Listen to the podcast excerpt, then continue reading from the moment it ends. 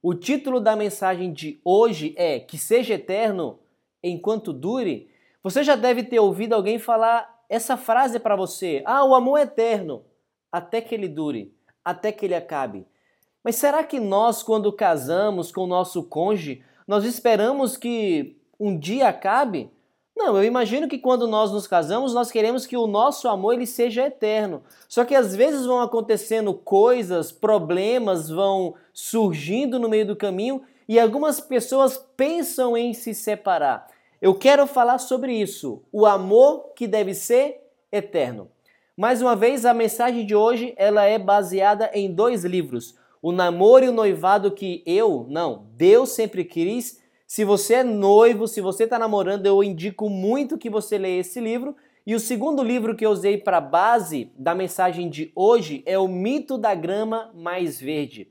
Às vezes a gente olha, é tentado a olhar para a grama do vizinho. E a gente acha que a grama do vizinho é mais verde do que a nossa. Só que tome cuidado, talvez não seja uma grama verdadeira, talvez essa grama seja sintética.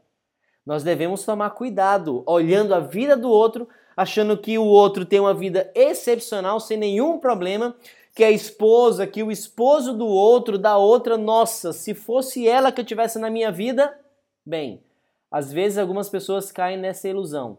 Que seja eterno enquanto dure. O primeiro texto que eu quero ler, que vai dar base para a mensagem dessa noite, é Provérbios capítulo 5, o verso 15 até o verso 20. Eu vou ler na nova versão transformadora. Esse texto aqui foi escrito por Salomão, o rei de Israel, para o seu filho. E ele está falando do cuidado que ele deve tomar em relação a outras mulheres. Beba água de sua própria cisterna. Compartilhe seu amor somente com sua esposa. Por que derramar pelas ruas a água de suas fontes ao ter sexo com qualquer mulher? Reserve essa água apenas para vocês não a reparta com estranhos. Seja abençoada a sua fonte. Alegre-se com a mulher de sua juventude. Ela é gazela amorosa, corça graciosa. Que os seios de seu esposo satisfaçam sempre e você seja cativado por seu amor todo sempre. Por que, meu filho, se deixar cativar pela mulher imoral ou acariciar os seios da promíscua? Olha que interessante esse texto de Salomão.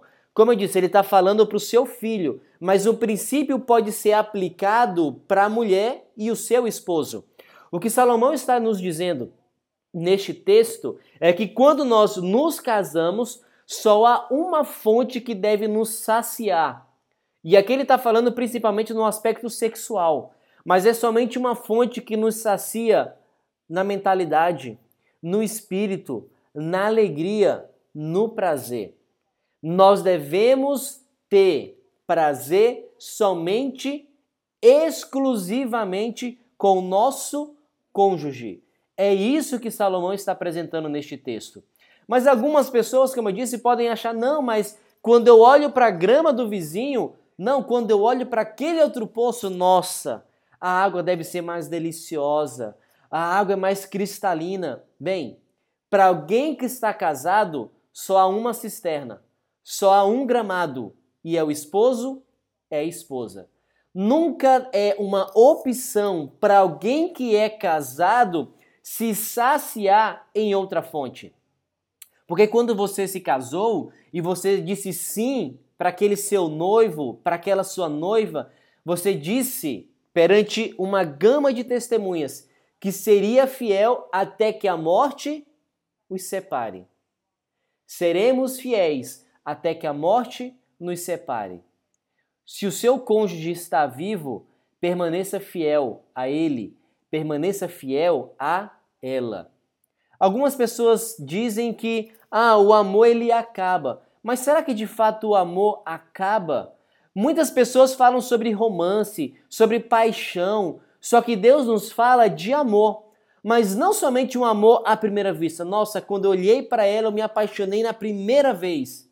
Mas às vezes algumas pessoas olham uma segunda vez e parece que a paixão, o amor se acabou. O que a Bíblia fala é que o nosso amor não deve ser um amor à primeira, à segunda ou à terceira vista. O amor ele deve durar até a última vista. que você ame a sua esposa para todo sempre, até que a morte os separe. E para que a gente perceba que o amor é muito mais do que paixão, romance ou sentimento, amor não é somente sentimento. O amor envolve sentimento, só que o amor é um princípio. Amor é uma decisão, tanto que amar é um verbo. Ele se demonstra em atos, atitudes, em ação. Então, se você está aí agora com seu esposo, com a sua esposa, olhe para ele, olhe para ela e fale: Meu amor, eu vou te amar, não somente a primeira, a segunda ou a terceira vista, eu vou te amar até a última vista. Vai lá, fala para o seu esposo, para sua esposa que está aí com você agora. Vai lá, olha para ela, olha para ele, faz aquela cara de romantismo, que o amor seja até a última vista. Algumas pessoas pensam que é o seguinte: ah, quando eu acordo, nossa, hoje está um dia tão bonito para adulterar. Você acha que é assim que acontece quando alguém pensa em cometer um caso com outra pessoa? Quando alguém acorda, nossa, hum, acho que eu vou querer me saciar em outra fonte. Eu acho que hoje eu vou pisar na grama do meu vizinho. Não é assim que acontece. Ninguém acorda pela manhã e diz essa frase. A Bíblia condena o adultério. Algumas pessoas falam que não, eu só cometi uma pequena falha. Não, só foi um caso. Não, a Bíblia dá um nome para quando alguém mantém um relacionamento sexual com uma outra pessoa que não é o seu esposo ou sua esposa. Isso é adultério. Isso é pecado. E a Bíblia menciona um monte de falhas que os homens e as mulheres que têm as suas histórias relatadas na Bíblia, Davi com Batseba, as duas filhas de Ló, Aminon e Tamar, Judá e Tamar, Sansão e Dalila. A Bíblia não encobre as falhas, a Bíblia não encobre esses pecados. Por isso, cuidado, com a tentação não se brinca. Se você abrir a sua Bíblia, a gente não vai abrir agora por causa do tempo, mas se você abrir e ler a história de 2 Samuel, capítulo 12, verso 1 até o verso 25, nós encontramos a história de um adultério, que começou de uma forma bem ingênua, se é que nós podemos dizer. Um dia, Davi, o segundo rei de Israel, um homem que a Bíblia fala que era segundo o coração de Deus, que fazia a vontade de Deus, ele estava pelo seu palácio e ele vê uma mulher, Batseba, uma mulher que era fiel ao seu marido uma esposa fiel a Urias. Aqui nós encontramos a história de duas pessoas. Davi, um homem que fazia a vontade de Deus, e Batseba, uma esposa que era fiel ao seu marido. Nenhum dos dois namorou o outro. Nenhum dos dois ficou olhando para o outro. Nenhum dos dois ficou mandando um recadinho no WhatsApp para o outro. Nenhum dos dois era namorado na infância e na adolescente. Mas aí um dia Davi andando pelo seu palácio, ele viu uma linda mulher tomando o seu banho. E até aqui não há nenhum problema. Porque às vezes a gente está andando por aí, os nossos olhos batem em alguém, e isso não é pecado. Você não vai arrancar os seus olhos, você não vai deixar de olhar para as pessoas, quer seja homem, quer seja mulher. Davi andando pelo seu palácio e bateu o olho numa mulher tomando banho, até aqui não haveria nenhum problema. O problema começa aqui, porque ele bateu o olho, o olho, e ao invés de desviar o olhar, ele começou a olhar e começou a fantasiar com a mulher que viu. Aqui começou o problema. Davi era um homem de acordo com o coração de Deus.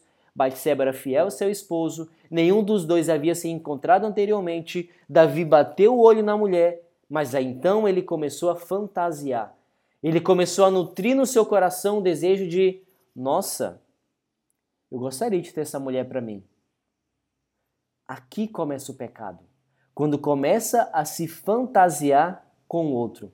E Davi, apaixonado, cego, chamou a mulher para o seu palácio. Batseba, ela poderia ter recusado.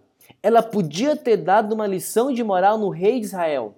Só que aqui, para que um adultério aconteça, são necessários duas pessoas. É Davi se ativa e depois Batseba, que foi receptiva ao a, a atitude que Davi teve.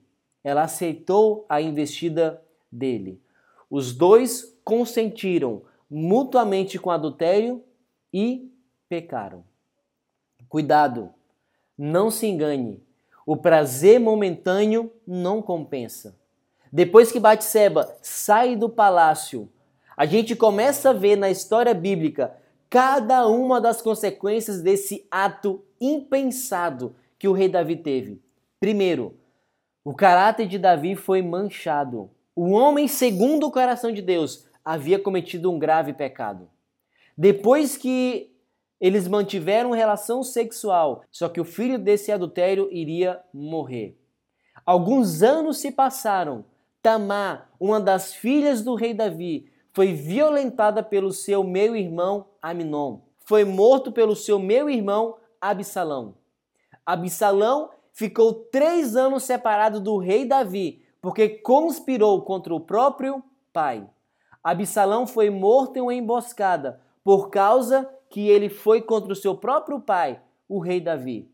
Resumindo, a família de Davi se desestruturou por completo porque um dia ele tomou uma atitude impensada. Talvez eu esteja falando com alguém nessa noite que está começando a nutrir um desejo pecaminoso no seu coração por uma outra pessoa.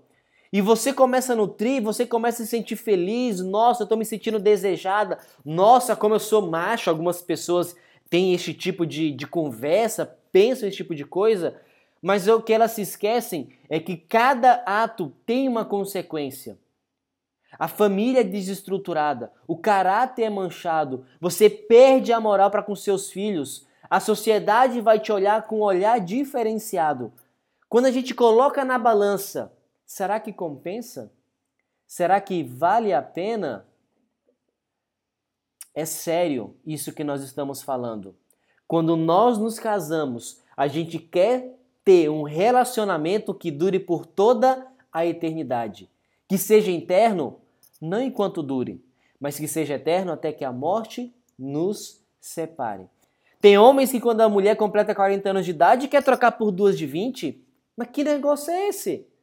Você um dia vai se tornar velho também.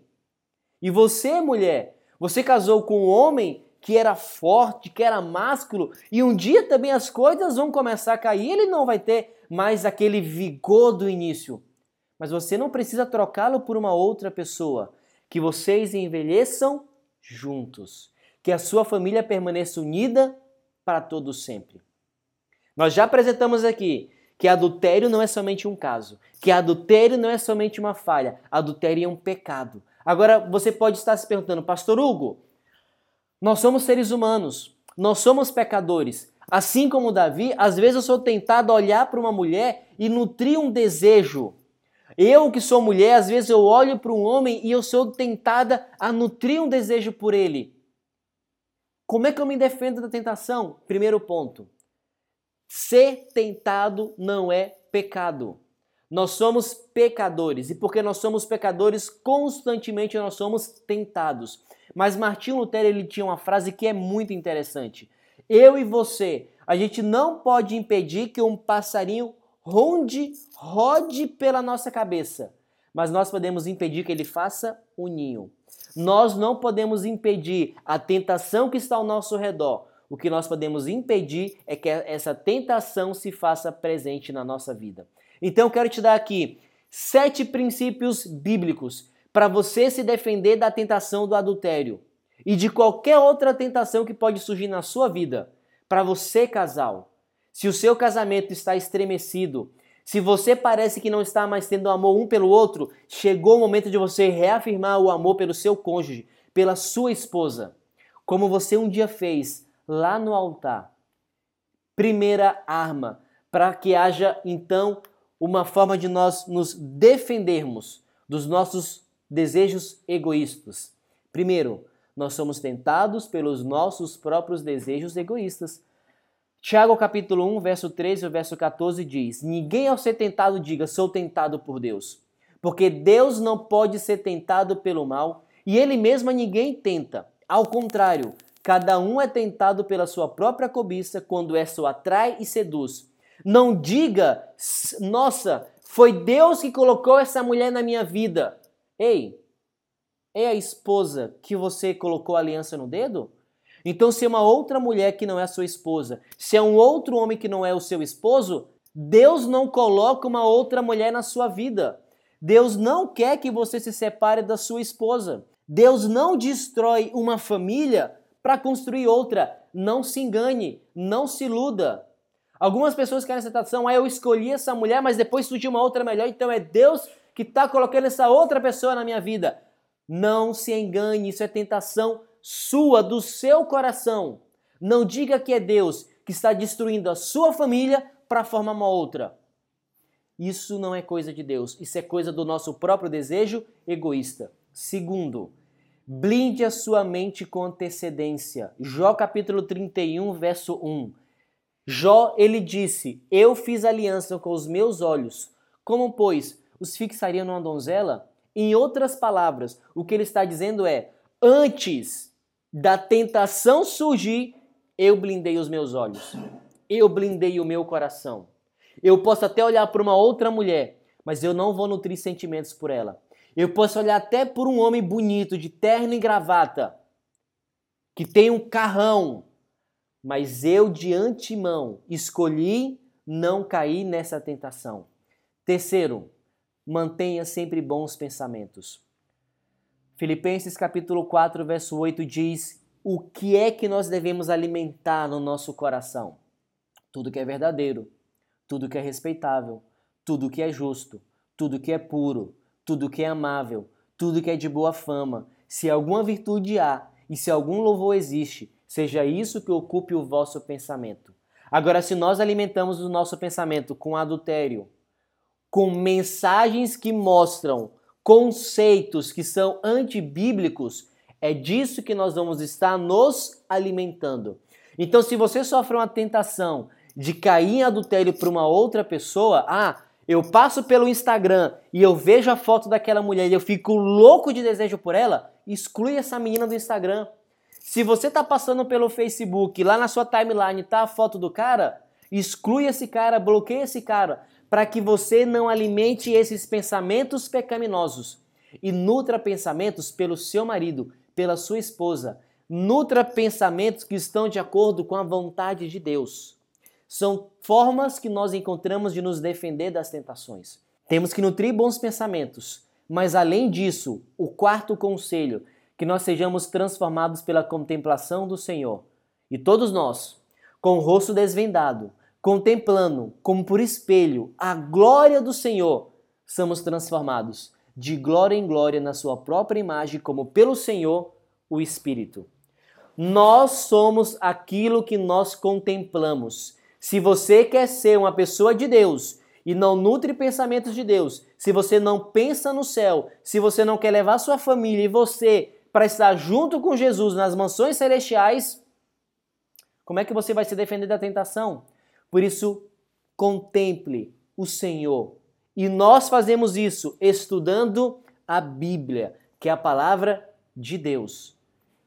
Quinto, não prive o outro. 1 Coríntios 7, verso 5.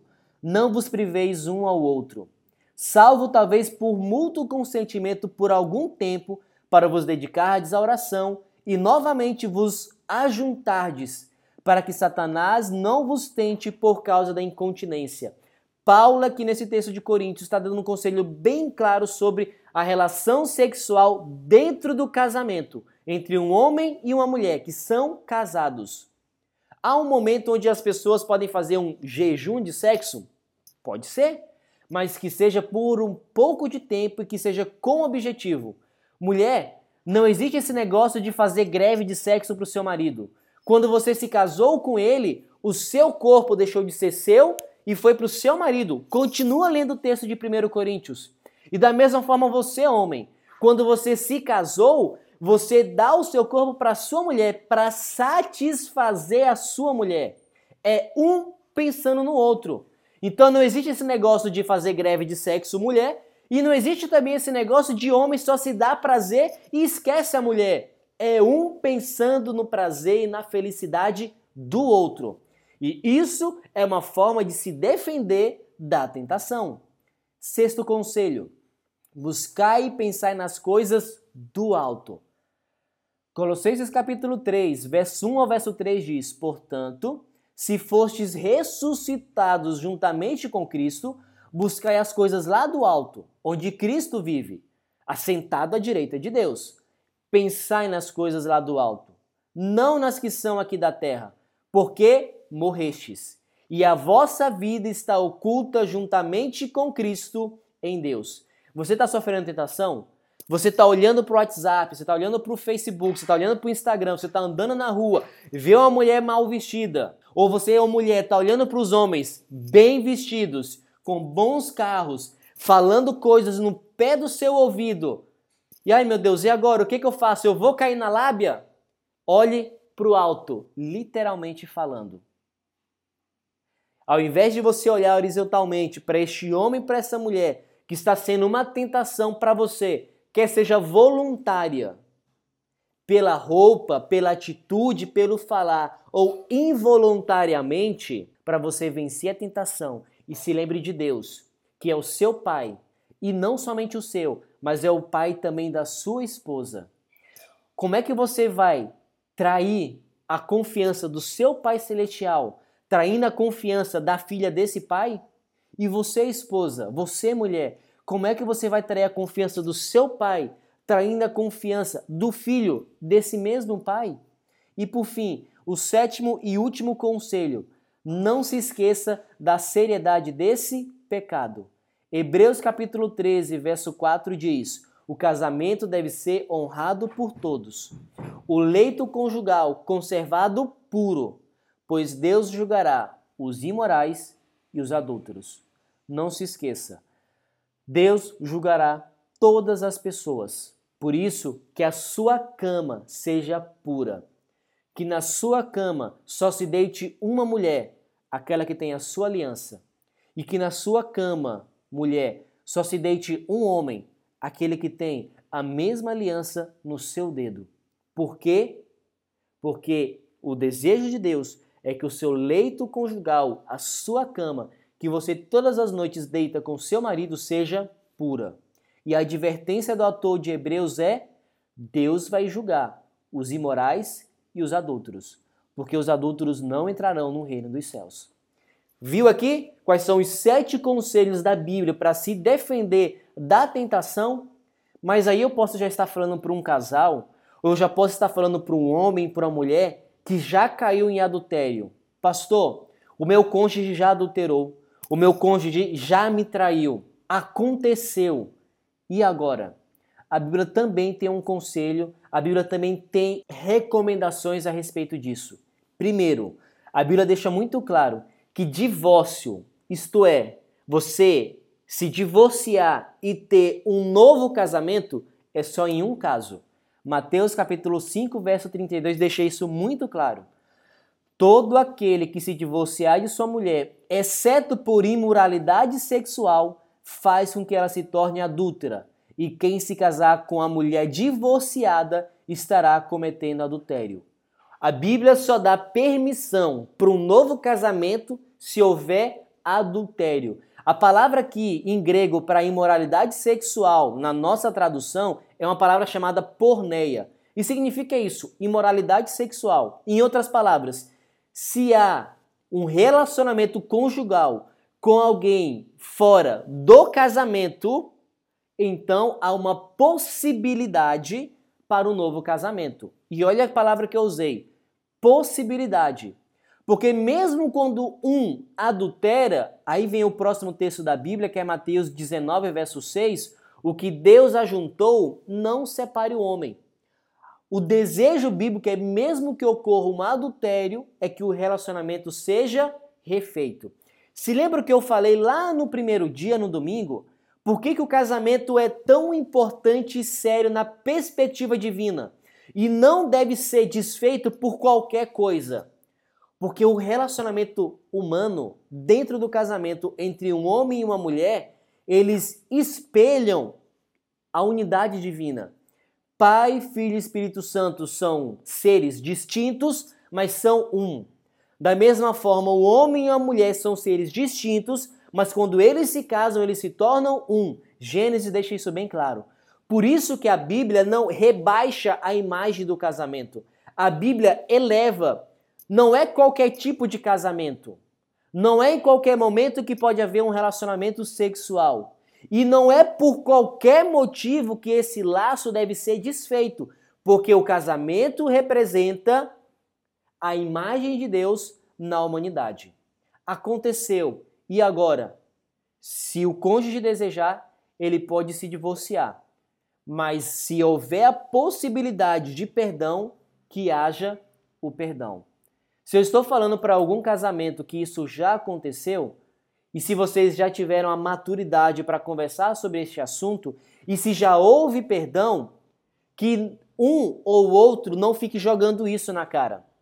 Não quer dizer que nós, seres humanos, vamos esquecer, porque nós não somos Deus. Deus esquece dos nossos pecados. A gente não esquece daquilo que está gravado na nossa mente. Mas apesar de gravado este pecado na mente, eu posso escolher não trazer à tona. Eu posso escolher não jogar na cara. Porque não há relacionamento que pode se sustentar com um jogando para o outro as suas falhas. Quer seja um adultério, quer seja qualquer outro problema que existe dentro do casamento. Na nossa vida, a gente tem tanta coisa bonita para falar um para o outro. Eu não sei há quanto tempo você está casado. A cada dia, a gente pode olhar no olho do nosso cônjuge e dizer: Hoje eu te amo. Não à primeira vista, não à segunda, mas até a última vista.